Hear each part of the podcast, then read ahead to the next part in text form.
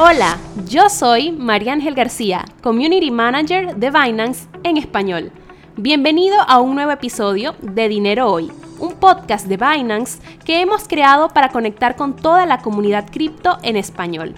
Aquí hablaremos de las experiencias financieras, buenas y malas, de nuestros invitados, todos de distintas industrias, en tu idioma. Estamos seguros de que juntos podremos aprender mejor. Hola, yo soy Andrés Sánchez, Community Manager de Binance, y hoy nos acompaña Oscar Olivares, artista visual, ilustrador y conferencista venezolano. Con tan solo 25 años de edad, Oscar ha logrado exponer sus obras individualmente en Colombia, Estados Unidos, España y Malasia. Luego de realizar murales, pósteres de cine e ilustraciones con propósitos políticos y sociales, fundó en 2019 la Academia Olivares, una escuela de dibujo online. Su proyecto más reciente también es uno de los proyectos más ambiciosos de su carrera, una colección NFT disponible en el catálogo de Binance. Comenzamos. Hola, ¿qué tal? Bienvenidos todos a un nuevo episodio de Dinero Hoy, este podcast de Binance en el cual nosotros hablamos un poco sobre finanzas personales, dinero, cómo juegan las cripto un papel importante en lo que es en día de hoy el dinero en la actualidad, en el mundo, cómo se está moviendo un poco esto. Yo soy Andrés Sánchez, Community Manager para la región de Latinoamérica y estoy acompañado como siempre de María Ángel. Hola María, ¿cómo estás? Hola Andrés, súper contenta de empezar esta nueva temporada de Dinero Hoy, año nuevo. Así que tenemos muchas sorpresas e invitados que vamos a estar trayendo acá y también nuevas experiencias para compartir con toda la comunidad, para la gente que se va uniendo a nuestro podcast. Mi nombre es María Ángel García, también estoy dentro del equipo de marketing de Binance acá en Latinoamérica y por supuesto junto a ustedes a través de todas las redes sociales donde siempre estamos hablando de este tema, pero aquí en Dinero Hoy vamos a llevar un paso más personal para que todos nos pongamos al día en cómo nuestras eh, figuras destacadas del medio eh, eh, manejan todas las finanzas que ellos poseen.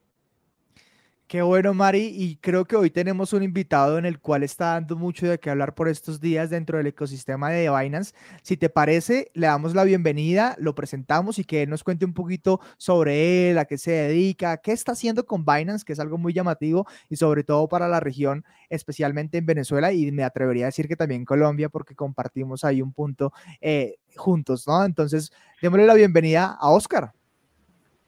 ¿Qué tal? Hola Oscar, bienvenido. Bueno, muy contento por este espacio, por compartir hoy con ustedes. Muy agradecido, ¿verdad?, por la invitación. Qué bueno, Oscar, y muchas gracias por estar aquí con nosotros. Eh, para las personas que no te conozcan, eh, que de pronto no hayan escuchado de ti antes, cuéntanos un poquito quién es Oscar Olivares, a qué se dedica y cómo llegó hoy a este episodio de Dinero Hoy. Bueno, soy artista visual, bien, me dedico a dibujar desde que tengo uso de razón, desde los seis años ha sido siempre lo que más me hace feliz. Y digamos que es lo que siempre he hecho, ¿no? Digamos que todo lo que he logrado en la vida, todos mis, triunfos, ¿no? De cualquier punto de vista, siempre han estado relacionados con el dibujo. Es algo que me hace tan feliz que siempre busco justamente eso, que las personas que puedan ver mi arte puedan, así sea por unos segundos, experimentar la misma felicidad, la misma pasión que siento cuando estoy de, dibujando, ¿no?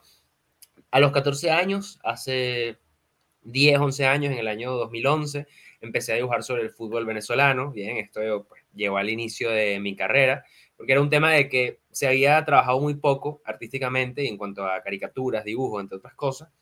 Hasta que, bueno, ya en el año 2014 empiezo a abrir un poco más mi arte, a tratar de utilizar el dibujo para reflejar no solamente la realidad que hoy vive el país o el mundo, sino también la que podemos construir a través del desarrollo de nuestros talentos. Es decir, siempre he buscado mi arte, eh, transformarlo en una, en una invitación a la evolución y el desarrollo del ser humano, ¿bien? Y ahí es donde justamente ha surgido un icono muy popular en mi obra que me representa en gran medida, que es la arepa. Bien, la arepa está presente en todas mis pinturas, usualmente en, la forma del sol o la luna. Bien, el sol y la luna de mi arte siempre es una arepa. Entonces, bueno, al pasar los años, eh, seguí desarrollando mi carrera, gracias a Dios, con muchas exposiciones, especialmente en Venezuela y en otros países de manera internacional. Hasta hace poco, bueno, que, que hace unos meses empecé a conocer un poco más de lo que son los NFT y tuve la oportunidad, pues, de tener mi primera colección con, con Binance, de mis primeros NFT, en donde, bueno, se vendieron todos en 12 horas. Fue realmente una locura. Y bueno, la gran mayoría de ellos tenían justamente esa, esa, esa iconografía de la arepa que ha sido un éxito total. Está buenísimo. Creo que una de las cosas que más atrae de Duarte, además de que es vibrante, todas las personas que están conociendo a Oscar en este momento, les recomendamos que vayan a sus redes sociales para que vean las ilustraciones que él realiza y la energía que transmiten, que es súper bonita, súper interesante. Y la historia detrás es muy buena. Eh, Dinero Hoy es un podcast donde queremos que eh, nuestra audiencia se conecte con todos nuestros invitados y sus eh, carreras y formas de manejo personal de las finanzas. Hay algo muy particular y es que Oscar, viviendo en Venezuela, se dedica a ser artista a completo, correcto. Es básicamente lo, que sabes hacer, como decías en otra entrevista, es lo que siempre hacías para buscar algún tipo de ingreso eh, en ese sentido. Entonces, yo quisiera que pues nos presentaras un poco de cómo ha sido tu historia a nivel de entrar en una carrera un poco complicada porque la gente dice, ¿cómo vas a vivir del arte? Eso no es posible, eso es lo que se escucha en las calles, pero tú definitivamente demuestras lo contrario y eh, da muchísima curiosidad cómo lo lograste. Muy bien, sí, eh, es, muy interesante, es muy interesante eso porque realmente mm, la gran mayoría de las personas cree que no se puede vivir del arte, pero realmente esa idea de que no se puede vivir del arte... Eh, parte justamente de personas que, que, desconocen un poco, eh, o por decir realmente no, no un poco, sino mucho, el mundo del arte. Bien, eh, fíjense, en mi caso, desde los 14 años justamente fue cuando me pagaron por mis primeros dibujos. Bueno, antes de eso, yo recuerdo en, en, el colegio, bien, habían tareas que implicaban dibujar esto, aquello, y bueno, mis amigos quizás no, no se les daba tan bien. Y bueno, lo primero era que me invitaban a algo en la, en la cantina del colegio, me invitaban el desayuno a cambio de hacerles un dibujo, ¿no? Eso, fuera la, eso fueron las primeras veces que a mí me pagaron algo por dibujar. Cuando empiezo a hacer las caricaturas del fútbol venezolano, que ya empiezan a pagarme algo, algo regular por, por dibujar, por hacer lo que yo amo, por hacer algo que, que hubiese seguido haciendo hasta de gratis, especialmente a esa edad, a mí se me hace muy increíble, ¿no? Porque, porque no, es decir, nunca me había imaginado ganándome la vida de otra manera, pero tampoco sabía que podía llegar realmente a, ganar dinero, digamos, de forma real, como un trabajo dibujando, ¿no? Entenderlo muy temprano fue muy importante para visualizar eh, metas futuros más importantes, ¿no? Y yo creo que esto es algo muy relevante. Eh, si desde pequeños somos conscientes de que podemos generar ingresos, ganarnos la vida con nuestros talentos, vamos a ser más capaces de hacerlo al crecer, ¿bien? Y ahí es muy, muy importante el apoyo de la familia, porque a pesar de que mi entorno, digamos, quizás amigos, eh, redes sociales, país, me decían que era difícil ganarse la vida dibujando, mi familia no me hacía sentir eso, ¿bien? Y mi familia, bueno, era, era mi apoyo, mi, principal apoyo, ¿no? Si yo sentía que ellos confiaban en mí, el camino se me podía hacer mucho más sencillo, ¿bien? Al pasar el tiempo, lo primero que utilicé para promocionar más mi arte eh, fueron las redes sociales, ¿bien? No quería quedarme solamente con lo que quizás ganaba por dibujar fútbol, que era, pues, digamos, como, como un salario base, ¿no? Yo sabía que podía ir por algo más. Y empecé a través de mis redes sociales a promocionar, ¿bien? que las personas me encargaran caricatura, ¿bien? que las personas me encargaran caricatura y especialmente lo hacía, pues por supuesto, buscando a un nicho específico. Bien, ejemplo, bueno, si yo dibujaba sobre fútbol, hay muchas probabilidades que los fanáticos de fútbol me encarguen una caricatura con la camiseta de su equipo, con su hinchada, eh, con el equipo, entre otras cosas. Bien, si yo, por ejemplo, buscaba que los fanáticos del béisbol me encargaran caricaturas, quizás no iba a ser tan exitoso, ¿bien? Porque no era mi nicho, ¿bien? Y porque ya habían otras personas que lo hacían. Lo que a mí me hacía diferente, especial, era el fútbol. Entonces me enfocaba en eso y bueno, eh, realmente me iba bastante bien eh, en ese comienzo. Wow, qué bueno. Y además, creo que es súper importante lo que tú mencionas y es ese apoyo familiar desde un inicio, porque al final, eh, pues la familia viene siendo en muchos casos el soporte de, de, todo lo que viene siendo en una proyección de carrera como lo puede ser la tuya y más aún tratándose de arte. Y me llamó mucho la atención algo que tú mencionaste y me gustaría preguntarte, en esos primeros pagos que tú mencionabas que recibías desde niño y que desde ahí tú ya tenías esta convicción y tenías esta visión de que esto era tu plan de carrera, de que esto era tu forma de vivir la vida, con esos primeros ingresos, obviamente, yo creo que tuviste que tener en cuenta también cómo organizarte financieramente, ¿no? Porque al final, una cosa es recibir un dinero, pero otra cosa es mantenerlo. Y creo que esto es algo que la mayoría de, las personas no caemos en conciencia después de un tiempo, pero veo que tú tuviste un acercamiento con el dinero desde muy pequeño y me gustaría saber cómo fue tu proceso en el cual tú recibías el dinero siendo un niño dibujándole a tus compañeros, pero a partir de ahí tú dijiste, oye, mira, estoy ganando esto, bien, pero no me lo puedo gastar en dulces o balones de fútbol, quizás tengo que administrarlo un poco. ¿Cómo fue ese proceso tuyo en saber administrar el dinero que recibías? Bueno, ahí hay un, un aspecto muy importante, sí, que, que, tomé en cuenta desde muy temprano, y es que, claro, no era dinero que me estaban regalando mis padres, ¿ok? Era un dinero que yo sabía que me estaba ganando con mi esfuerzo, que me estaba ganando eh, con los dibujos que hacía, y yo sabía el amor y la energía que yo le estaba poniendo a mis dibujos. Entonces eso, a pesar de ser muy niño y quizás no tener una mega educación financiera, me hacía valorarlo. Y yo creo que eso ya es un comienzo muy importante. Entonces, mira, me recuerdo claramente que con, con esa, ese primer pago que recibí de mis dibujos del fútbol nacional, lo primero que me compré fue una caja de colores, ¿bien? Pero una caja de colores de Prismacolor con, bueno, un montón de colores, porque yo decía, oye, eh, yo quiero ser un mejor artista, ¿no? Entonces, es muy importante tener claro mm, cuál es mi propósito, cuál es mi meta realmente. Y el dinero, en gran medida, es eh, un, puente hacia esos propósitos, ¿no? Es algo que te puede acercar, por así decirlo, a, esas metas que tiene. Entonces yo sentía, bueno, estoy ganando esto, ¿cómo puedo utilizar este dinero que estoy recibiendo para acercarme a ese propósito de dibujar mejor? Bien, entonces ahí justamente las, mis primeras inversiones eran en, en esos colores, en materiales, a lo mejor en materiales que los iba a perder, ¿no? Por decirte, compraba una hoja y una pintura que yo ni sabía cómo utilizarla pero yo tenía que vivir la experiencia de probarla, de probar, bueno, ¿cómo me va con esta pintura? ¿Bien? Y quizás perdí el material, pero era importante para mi crecimiento, ¿bien? Entonces yo siento que, que, esas primeras inversiones eran muy importantes para mí saber o sentir que las estaba invirtiendo en algo que a mí me iban a acercar a ese sueño de ser un mejor artista, ¿bien? Cuando quizás no tienes claro tu objetivo o propósito, es ahí donde puedes, pues, empezar a ver, bueno, en qué lo gasto, ¿sabes? Y empiezas a eh, quizás perder un poco el camino. Pero cuando tienes claro tu propósito, siempre enfocas o tratas de enfocar todo en cómo acercarte a cumplir ese propósito. En este momento estamos hablando de, un adolescente o un niño, porque empezaste a qué a monetizar con tu arte. Sí, 14, 15 años, sí, eh, sí, eh, estaba a punto de cumplir los 15 años, ¿sí? Entre 14 y 15 años. Buenísimo. ¿Cómo fue ese proceso de ser autodidacta en, el, mundo del arte? Porque incluso hoy en día eh, estás trabajando con obras digitales. Em, a ver, yo aprendí, bueno, en gran medida casi todo por mi cuenta, bien, eh, junto a algunos cursos online que hice justamente, porque me iba muy mal a veces en los cursos, pero no porque, porque no me fuera bien, sino más bien porque no me adaptaba el tipo de educación.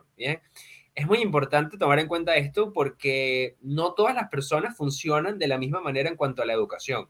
A mí me pasaba por lo menos que entraba en un curso de dibujo y nada más duraba un par de semanas. Porque quizás yo quería dibujar a Spider-Man, pero la profesora quería que yo dibujara las proporciones del cuerpo basado en un muñeco que tenía. Y era como, yo quiero dibujar eh, conectado con lo que me gusta, ¿sabes? Conectado con realmente mi pasión. Y a veces quería hasta exigirme más. Es decir, quizás el curso de dibujo eran dos horas a la semana y yo quería seis horas, ¿bien? Entonces yo quería, quería, eh, eh, em, quería más, ¿bien?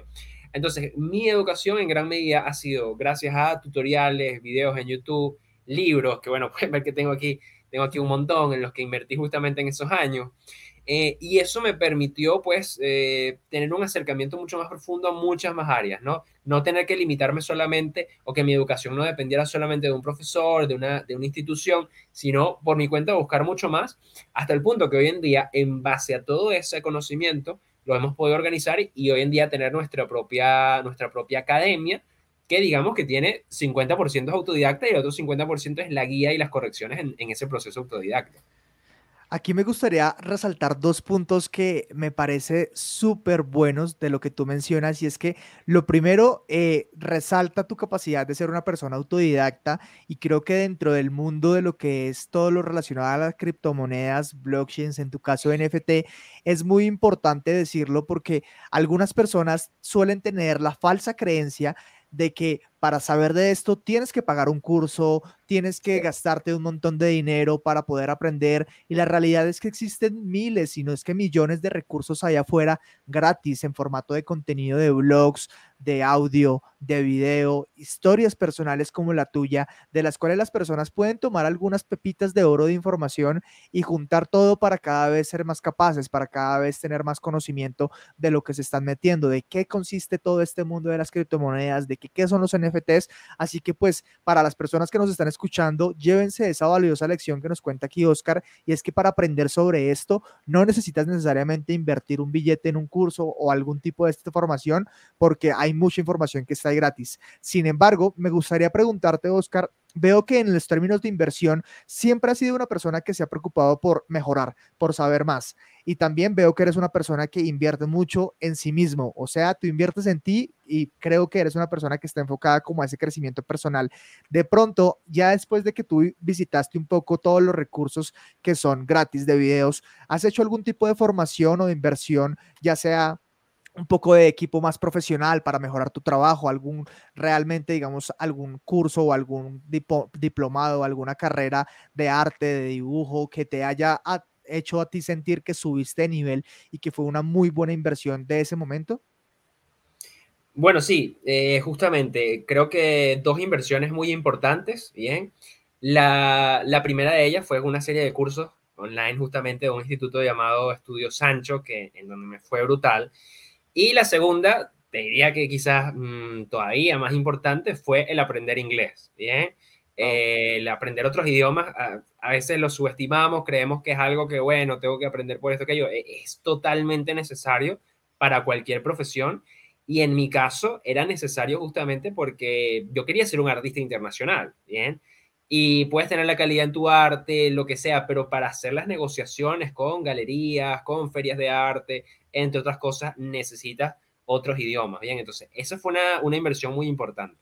Y hace poco justamente también pude hacer una, una validación de los conocimientos que tengo con una universidad acá en Venezuela, Simón Rodríguez, eh, para obtener la licenciatura justamente en pedagogía alternativa para las artes visuales, ¿no? Fue una inversión muy importante en donde pudieron variar los conocimientos que ya manejaba, la experiencia que he estado teniendo y hacer un trabajo, de hecho, de investigación junto con ellos que voy a estar publicando muy pronto, incluso de forma gratuita para todo el mundo, sobre cómo generar ingresos con el arte en el siglo XXI. Bien, va a ser un trabajo de aproximadamente 80 páginas con literalmente el paso a paso de qué hacer, por dónde empezar, eh, de dónde vienen las creencias de que no se puede vivir con el arte y todos estos temas. me llama muchísimo la atención porque definitivamente el caso Óscar Olivares es algo muy interesante la mayoría de las personas que están en Venezuela pues, vieron en algún momento cómo obras se viralizaron, eh, porque así es como la mayoría de la gente se te, ha llegado a conocer, debido a que las obras se viralizan. Tienes la particularidad de que sueles lanzarlas de, acuerdo con el tema del momento, si hay alguna festividad en el país, si hay alguna situación, pues hay un reflejo de eso en, en obras que, que tienen un timing muy correcto para poder llegarle y conectar a las personas. Pero es interesante cómo ha pasado este proceso de empezar a colorear desde los 15, 14 años hasta la actualidad, donde pues te has respaldado en lo digital, en las redes sociales, para llegar a convertirte en ese internacional. Em, al estar respaldado por las redes sociales, las metodologías para eh, exponer son totalmente distintas a las que conocen los artistas tradicionales. Y ahí es donde hay una barrera muchísimos nos dicen cuando les presentamos el tema de NFT, pero es que yo pinto en un óleo, yo pinto en una hoja, ¿cómo hago eso digital? Yo no sé usar un Photoshop. Y eh, todos tienen esa duda de cómo organizan una galería de arte en el metaverso, en digital, si ellos no tienen ese tipo de, de producto. Bien, bueno, está muy interesante la, pregunta. Justamente ha sido, yo creo que la pregunta que de hecho me ha llegado a muchos artistas, oye, yo trabajo en tradicional, cómo hago para justamente llegar al digital. Y bueno, incluso María Ángel, y lo hemos conversado en, varias veces, que la, obra en, físico puede ser, puede ser digitalizada y transformada en un NFT, ¿bien? De, de muchas maneras, es decir, tú puedes transformar en NFT artes que son físicos. Incluso ha llegado casos de artistas eh, que, que, bueno, han sido como más extremos, creo que no recuerdo el nombre en específico del artista, pero hubo un artista que transformó un arte físico a NFT y se grabó destruyendo el arte en físico, quemándolo. Y bueno, luego el NFT fue valorado por muchísimo dinero, ¿no? Porque su, objetivo era que nada más existiera en digital. Pero yo creo que no hay que ser incluso tan, extremo, ¿no? Eh, he visto artistas, incluso eh, colegas venezolanos que están haciendo colecciones de NFT en donde tienen el arte en físico también y al comprador del NFT le entregan también ese arte en físico. Bien, entonces hay formas muy interesantes de adaptarlo. Eh, en cuanto igualmente a la transición al arte digital, me es muy interesante que tantas personas quieran adentrarse a él, porque hace quizás, mm, mira, hace muy poco, tres años, cuatro años, cuando hablabas de arte digital, la gente le restaba valor. Era como que no, no, no, yo quiero nada más un óleo, yo quiero nada más un lienzo, yo quiero nada más eso, no, no, eso es arte digital, es hecho por computadora, ¿bien? Y ese mito se ha caído por completo al ver, oye, como, como que no es tan fácil, como que la computadora no lo hace sola, como que hay que estudiar estos programas, como que hay que manejar la tecnología, como que hay que saber dibujar, por supuesto, para, para eso, porque realmente es, hecho a mano igualmente. Entonces yo siento que sí es muy importante el arte digital. Si eres artista, explorarlo, ¿bien? Hay que explorar todas las técnicas posibles hasta que llega un punto donde tú te vas a sentir quizás más cómodo con una o con otra. Bien, yo digo que el arte es como, como incluso la música. Bien, eh, un cantante, es decir, se dedica a cantar, no sé, eh, salsa porque conecta con ese, ese tipo de música, ¿bien? Es decir, en el arte igual, tú conectas con algún tipo de técnica, con alguna rama en específica, entonces es importante igualmente probar todas para ver con qué te sientes más cómoda, pero que eso no te impida, pues igualmente, pues, eh, probar y examinar y adentrarte en este mundo. Claro, igual creo que esa transición del el arte tradicional a lo que viene siendo el arte digital, a muchos de los artistas les ha tomado, les ha costado un poco como adaptarse, porque claro, es un mercado completamente nuevo que genera nuevas oportunidades. Y a partir de ahí me gustaría preguntarte, Oscar, tú como artista, ¿Cómo ves la proyección tanto de carrera profesional como de oportunidad económica dentro de los NFTs? Sabemos que ya has lanzado tus NFTs, sabemos que tienes una buena proyección sobre estos, pero cuéntanos un poco sobre tú cómo lo has vivido, qué cosas te has dado cuenta en las cuales tú puedes decir, aquí vi una oportunidad y quizás podrías decirnos también si hay algún artista ahí afuera de NFT que o no NFT que nos esté escuchando, ¿qué consejos le darías para que inicie en este tipo de arte?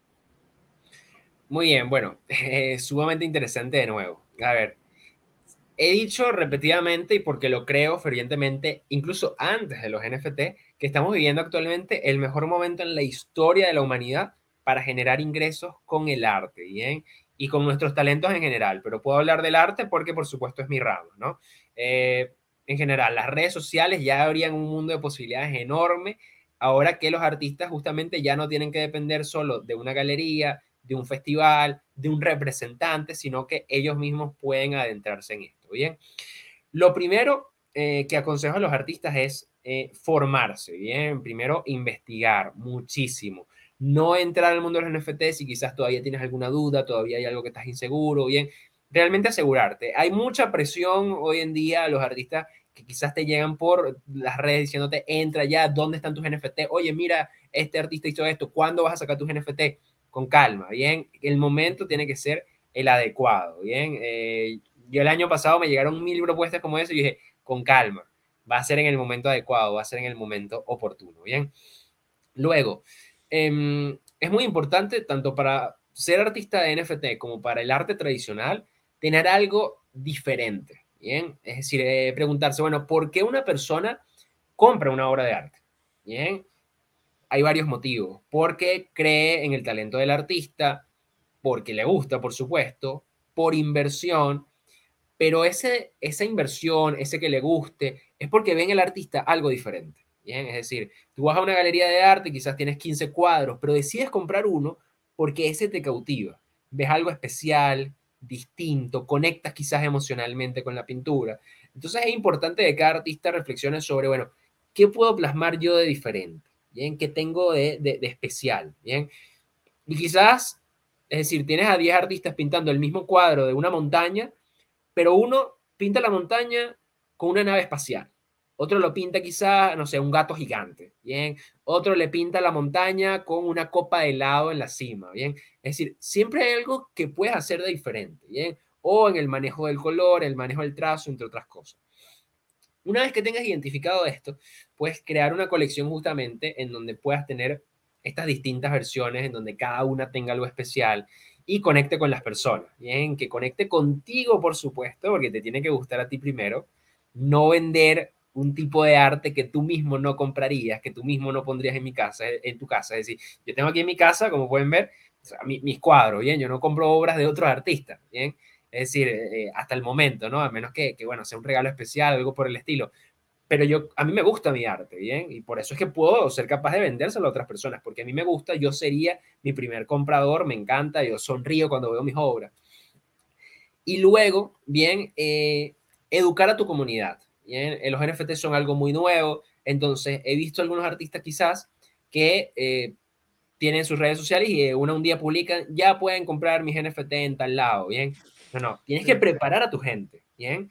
Tienes que decir, oye, en cinco días viene el lanzamiento de mis NFT, eso sería lo primero. Apenas pongas eso, va a salir cuatro o cinco personas, dependiendo la, la cantidad de seguidores que tenga, que es un NFT, ¿bien? Entonces, ahí tienes que educar a las personas sobre eso. Y no es que les vas a decir solamente, no, es un token no fungible, no, no. Es importante explicarlo eh, desde cero y sabiendo, imaginando que son personas que quizás no están dentro del mundo de las criptomonedas, no son parte de esto, bien. Entonces, explicarlo realmente, bueno, de una manera que, que, que, que lo puedan entender de una manera quizás eh, más palpable, más sencilla, ¿no? Ahí investigar, yo incluso hice un post en donde tomaba información de, de una página web, leí su coloqué la fuente y todo para que las personas pudieran investigar más. Y luego de eso también pensar, eh, bueno, qué beneficios les puedes dar a las personas que compren tu NFT, ¿bien? Porque van a ser tus coleccionistas, digamos, más, mmm, eh, digamos, que más desean tu arte, ¿bien? Este, en mi caso, por ejemplo, la colección salió a las 12 de la noche y ya en los primeros tres minutos habían ocho compradores. Es decir, había, hubo personas que se desvelaron realmente para comprar esas obras, ¿no? Entonces es algo que tú tienes que valorar, tienes que tomar en cuenta. Los beneficios no tienen que ser que les vas a dar un apartamento, ¿bien? Es decir, pero todos tenemos algo que podemos ofrecer. Mira, hasta descuentos en tus obras físicas, eh, descuentos en tus caricaturas, una caricatura personalizada. Es decir, siempre tenemos algo que podemos ofrecer no tiene que ser lo mismo que ofrecen todos los proyectos NFT, es decir, porque, es decir, hay proyectos NFT cuya finalidad quizás no está solamente en lo artístico, sino en los beneficios que dan, es decir, en ser una comunidad grande, que quizás hace concursos por otras criptomonedas, que quizás ofrece algún otro tipo de beneficio, pero si tú eres un artista, es importante también que ofrezcas beneficios vinculados a tu arte porque es al fin y al cabo lo que, lo que, en lo que la gente está invirtiendo, ¿bien?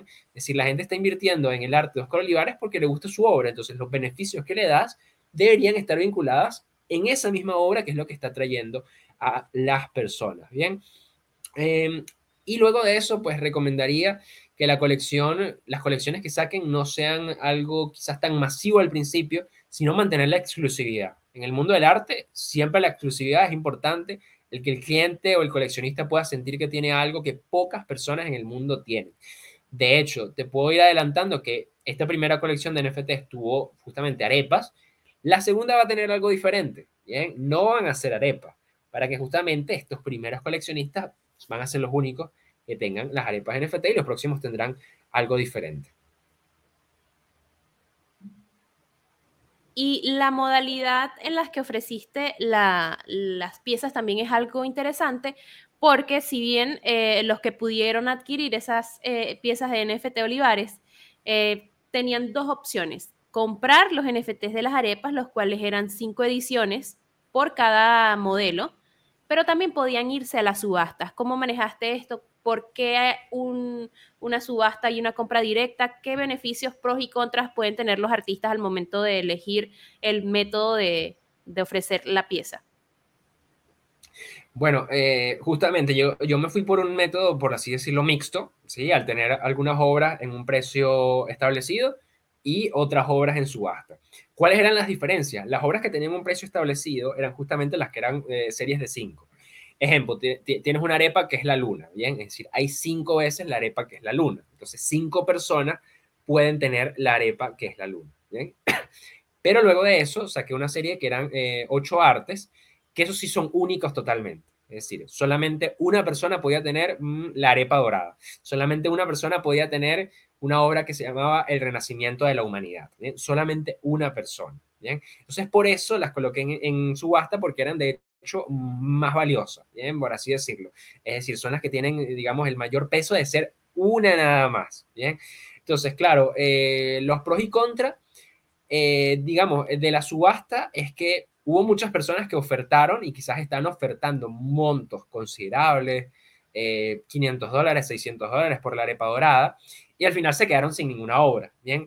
Entonces, quizás si hubiese colocado más obras a precio, digamos, eh, a un precio fijo, esas personas que se quedaron sin ninguna obra hubiesen tenido la oportunidad de invertir en estas otras e incluso como artista hubiese quizás percibido un poco más de ingreso.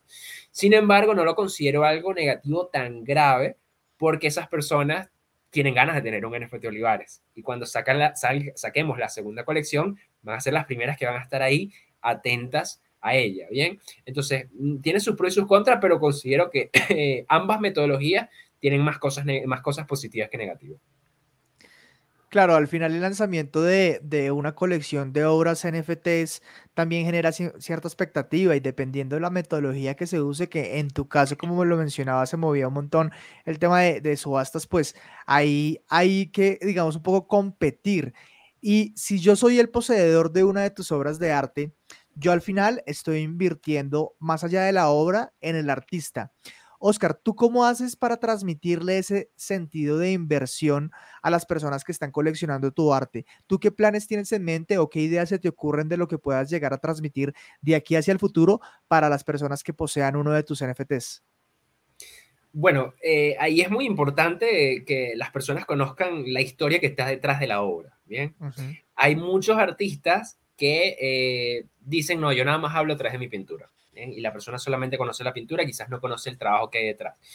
Pero yo considero que es importante que, los inversores conozcan de dónde viene este artista, qué historia tiene, eh, qué ha logrado hasta ahora, para que también vean la posibilidad que tiene el arte de revalorizarse en el tiempo. ¿bien? Es decir, el hecho de que, de que la gente invierte en mi arte y ahora en NFT también una responsabilidad, un peso extra que, que le deja a mi carrera de bueno, lo que logre de aquí en adelante tiene que ser superior a, que lo, a lo que ha logrado hasta ahora. Ya no, no, no, solamente por mis triunfos personales, sino también por esas personas que han invertido en mí. Algo muy importante que también, algo también, es que, es decir, los NFTs no han sido, digamos, el primer paso de mi carrera. Bien, es decir, hay un trabajo previo de aproximadamente 10 años de carrera en donde mis obras han estado presentes en exposiciones físicas, en exposiciones internacionales, y ya por ahí ha habido una revalorización importante en mi trabajo, y le puedo hablar a la gente sobre eso. Eh, lo he comentado varias veces, mi arte entre el 2015 hasta la actualidad ha tenido una revalorización aproximadamente del 300%, ¿bien? De las obras más eh, accesibles, ¿no? Hay obras, digamos, más grandes en donde la revalorización ha sido mayor.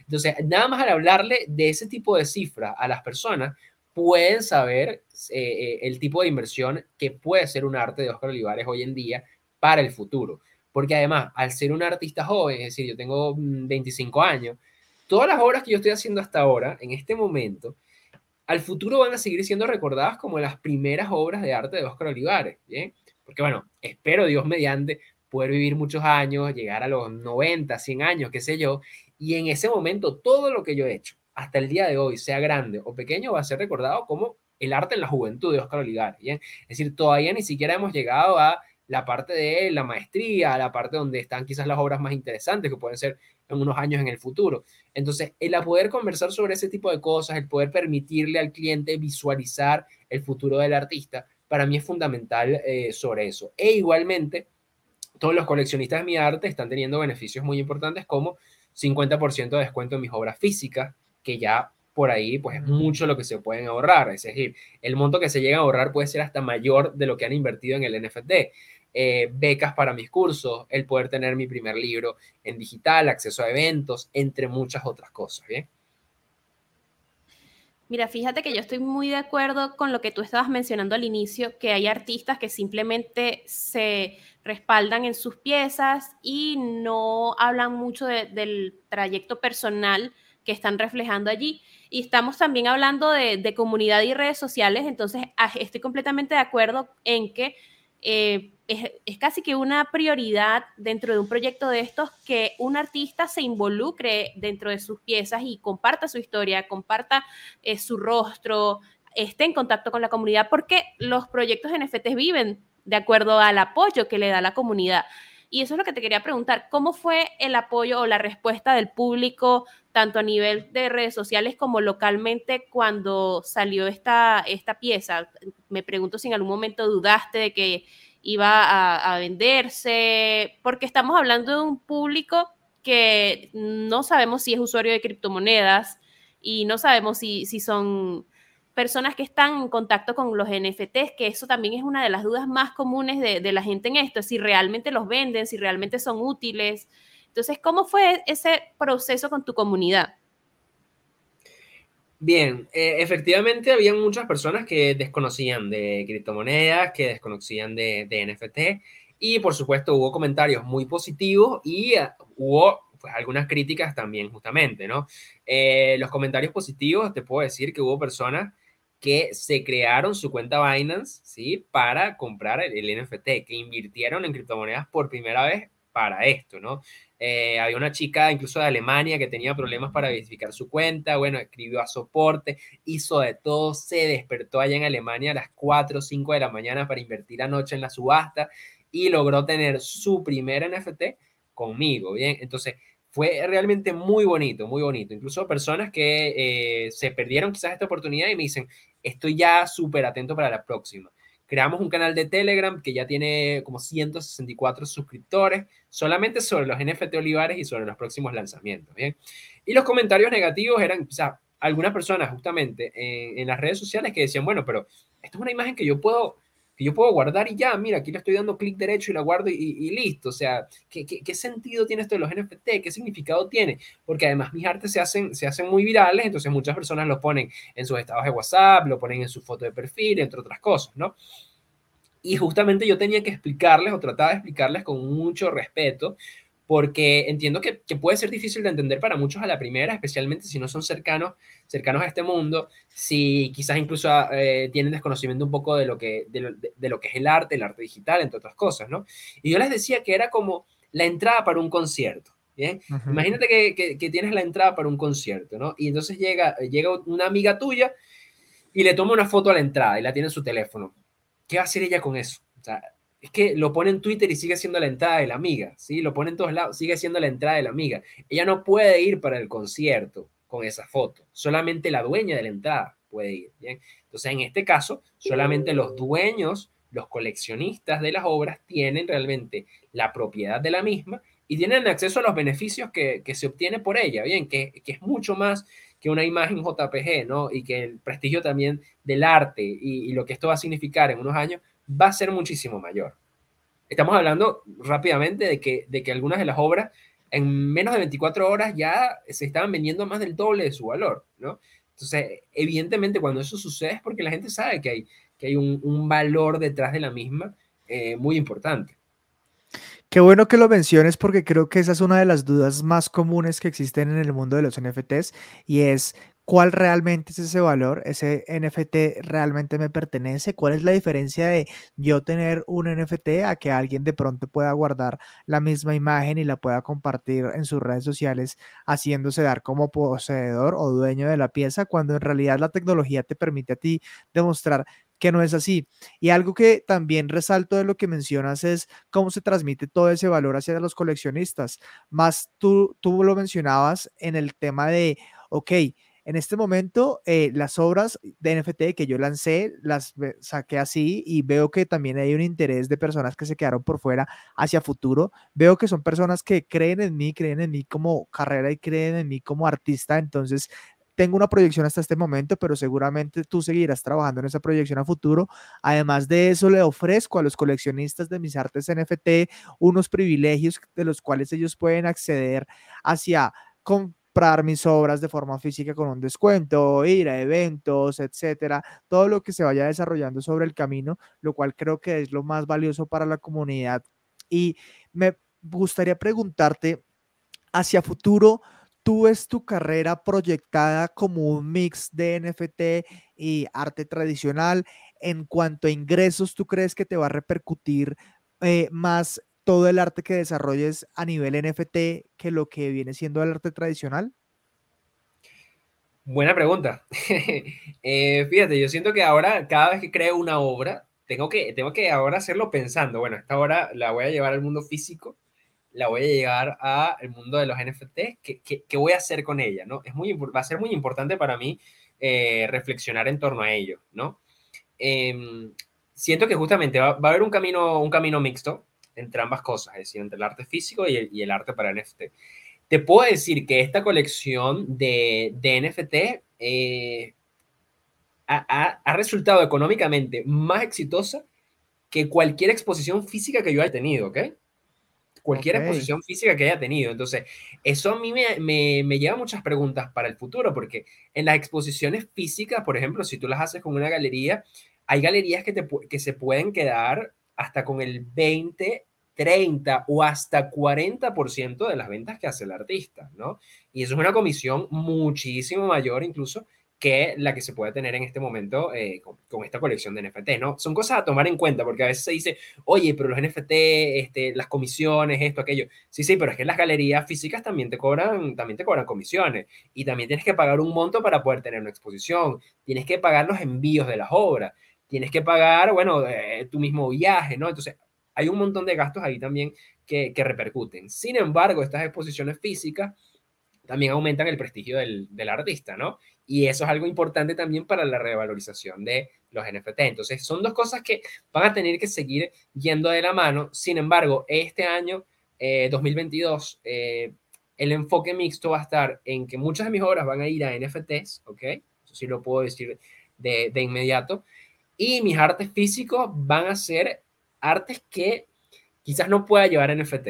Bien, por ejemplo, eh, murales que puedan disfrutar las personas de forma pública, he hecho, mucho, he hecho un mural con, con, tapas de botellas, por ejemplo, que es una experiencia que involucra a la comunidad de una forma diferente. Quiero seguir trabajando ese tipo de arte porque es algo muy llamativo, muy interesante. Entonces, eh, todo lo que viene de aquí ahora en mi carrera va a estar, siento, muy interesante porque son cosas muy distintas, muy nuevas. Y, y bueno, eh, hay, que, hay que trabajar con ello. Es súper emocionante y también satisfactorio saber cómo tu primera experiencia con los NFTs de una forma ma masiva, por decirlo así, porque me comentabas que el año pasado también habías intentado lanzar uno en otra red, pero este fue como el primer proyecto que le dio la cara al público de manera más organizada. Y que haya tenido ese éxito y esa receptividad es algo muy bueno y, y alentador para todos esos artistas que están pensando entrar a, cripto o entrar a lanzar sus NFTs para alcanzar una población mayor.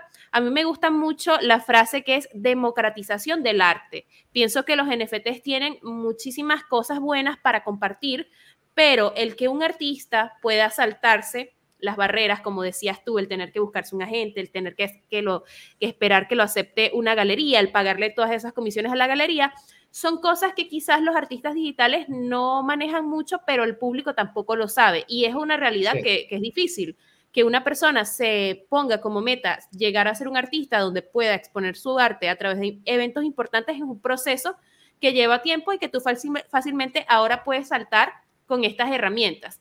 Entonces, ¿cómo resumes el consejo principal que quisieras darle a, los artistas que te están viendo y están observando quizás desde el mundo tradicional o desde las ganas de entrar, oye, este muchacho vendió las obras en 12 horas? ¿Qué, les dices a ellos para, para que sigan ese camino? Bueno, lo primero, eh, investigar muchísimo sobre este, sobre este mundo, bien, investigar muchísimo sobre los NFT. Yo siento que tiene que ser algo oh, básico que debemos conocer todos los artistas. Imagínate que al final decides no entrar, bien, pero investigaste, lo conociste, tuviste el conocimiento de qué está pasando, de cómo se mueve, de cómo funciona. Ese sería mi consejo principal. Y si decides entrar, pues siempre tu primer enfoque debe ser en tu arte, en la calidad de tu obra artística, ¿bien? Porque eso va a ser siempre lo más importante. Si vas a presentar tu arte como NFT o si lo vas a llevar a una exposición presencial, ¿bien? La calidad de tu obra artística, eso siempre debe ser lo más importante. Y lo que a mí me encanta de los NFT es que, pues, mm, te, te, invitan a crear, ¿no? Te invitan a probar cosas nuevas, a probar cosas diferentes, a crear con tu obra. Y bueno, yo creo que todo aquello que te invite a crear más arte, pues para el artista es maravilloso. Qué bueno, qué bueno, Oscar. Y creo que hemos hablado un montón de NFTs. Creo que es una oportunidad para los artistas, para los inversionistas, todo esto basado en la tecnología de blockchain y de criptomonedas. Y me gustaría hacerte de cierre ya para despedirnos después de tu respuesta. Eh, una pregunta que le hacemos a todos nuestros invitados y me gustaría saber ¿Tú qué papel crees que jueguen las criptomonedas, sean en NFT o sea en diferente tipo de monedas en sí, dentro de tu bolsillo, dentro de tus finanzas personales de aquí a los próximos cinco años? Bueno, eh, ya hoy en día la mayoría de mi portafolio no está en el banco tradicional, sino en criptomonedas, ¿no? Entonces te puedo hablar incluso ya del, presente, ¿no? Eh, sin embargo, yo creo que de acá a 15 años va a estar mucho más adoptado por muchas más personas, va a ser mucho más común el, poder eh, hacer pagos, transferencias, entre otras cosas, a través de las de criptomonedas, eso espero, ¿no? Eh, cinco años es muy lejos, yo creo que en cuestión de muy poco tiempo, meses, ¿no? Eh, vamos a permitir que los cursos de la Academia Olivares, que, eh, la, que mis obras físicas también sean pagadas con, criptomonedas, ¿bien? Entonces estén muy atentos a eso. Pero yo creo que ya, como, como leían estos días, ya no se trata de que las criptomonedas son el futuro, ¿no? Son realmente el presente y sencillamente cuestión de, de, bueno, qué tantas personas se van sumando a esto. Las criptomonedas son el dinero de hoy. Así es.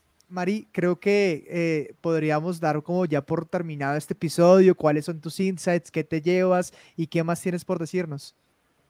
Yo me llevo que con la historia de Oscar, simplemente si te gusta hacer algo, hay que hacerlo. O sea, tienes que organizarte y, y continuar con tu pasión. El hecho de que hayas tenido la oportunidad de encontrar la pasión desde muy temprano es un plus entonces, también hay que creer en uno mismo porque a veces uno es bueno haciendo ciertas cosas, pero se deja llevar por los comentarios, el autosabotaje. Entonces, hay que confiar en uno mismo, hay que seguir su instinto, hay que apoyarse en las cosas que disfrutas hacer y definitivamente tiene buenos resultados si lo encaminas con pasión y bueno, con constancia.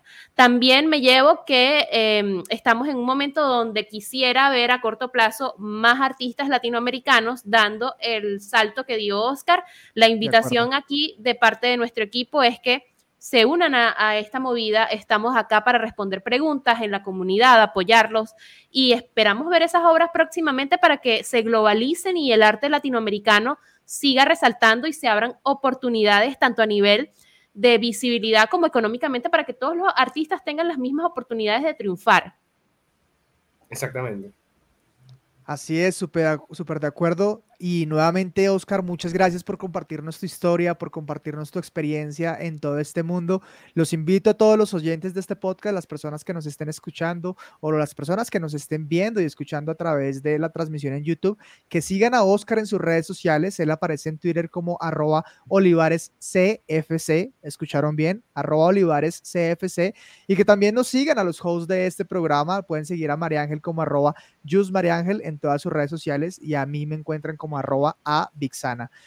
Y cuidado, cuidado con los clones de los perfiles de, redes sociales. Siempre se los recordamos y sigue pasando. Sí, sí, muchísimo cuidado. Y también con los clones de, los NFTs, que ese es otro tema que yo creo que nos dedicaríamos a un, podcast en específico. Entonces, Oscar, acláranos dónde podemos conseguir esos NFTs para, para acabar con, con los clones por allí. Bueno, mis NFT solamente están en el marketplace de Binance, bien, ahí los pueden conseguir, aunque en este momento se acabó la, primera colección, pueden seguir comprando eh, los NFT en reventa y muy pronto viene la segunda, bien. De hecho, es tan sencillo como poner en Google Oscar Olivares Binance y ahí les va a salir el link. E igualmente en el marketplace directo de Binance pueden buscar ahí Oscar Olivares y también les va a salir. Buenísimo. Muchas gracias, Oscar, por estar con nosotros en este episodio. Muchas gracias a todas las personas que nos escuchan hasta este momento y nos vemos en una próxima ocasión. Hasta luego. Hasta luego. Gracias por acompañarnos en esta emisión de Dinero Hoy. A mí puedes encontrarme en todas las redes sociales como arroba Mariángel y a Andrés como arroba Sana. Te recordamos que Dinero Hoy es un podcast de Binance, el exchange de criptomonedas líder en el mundo, con la comunidad más grande y más del 50% de todas las transacciones cripto en el planeta. Sé parte de esta comunidad a través de nuestras redes sociales, arroba Binance ES en Twitter y arroba Binance Spanish en Instagram y Telegram. Este show está disponible en Spotify, Apple Podcasts y YouTube. Hasta luego.